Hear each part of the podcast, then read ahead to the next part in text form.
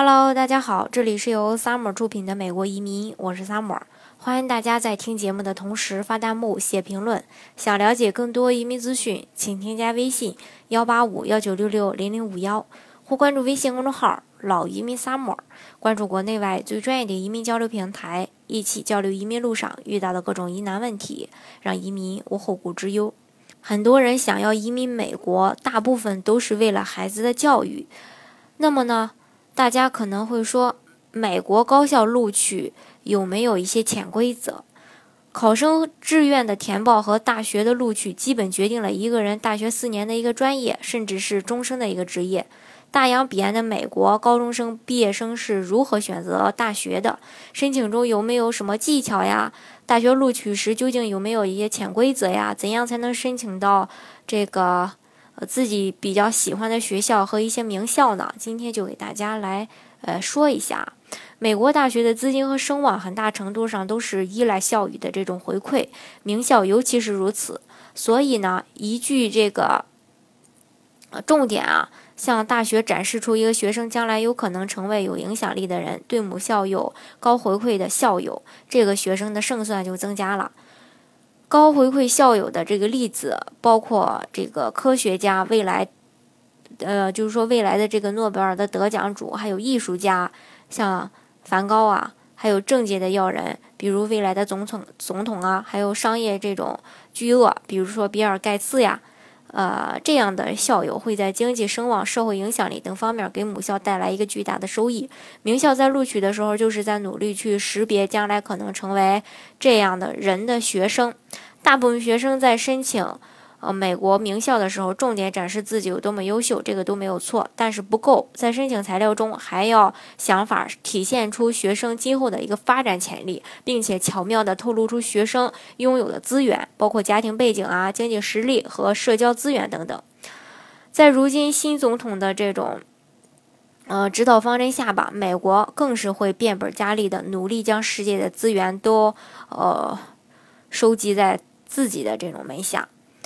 美国大学录取的时候很重视生源的这种多元化，原因有很多，比如树立自己的政治正确的这种社会形象啊，认为校园内多元因素相互碰撞会催生新知识、新想法等等。学生在申请的时候可以利用这一点，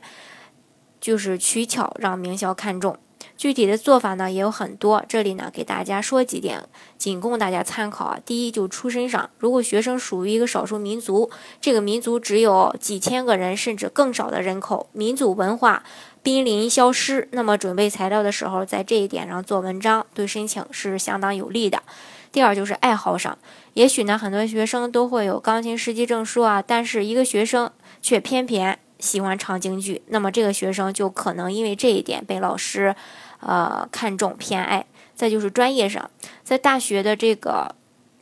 现在的的这种大学，理工科女生比例比较少，像少数族裔的女生比例更少。幼儿园教育、医护专业，还有呃非常。呃，少的这种男士，如果学生反其道去申请，那么被选中的机会也会增大。或者学生也可以考虑申请冷门的专业，曲线救国。比如奶牛博士曾经遇到过一个学生，申请的是木偶学专业，全美国只有两所大学设有这个专业，申请的学生非常少。这个学生整体实力并不是很强，但是仍然顺利的被录取了。需要说明的一点啊。美国的学生并不需要在申请的时候就选择专业，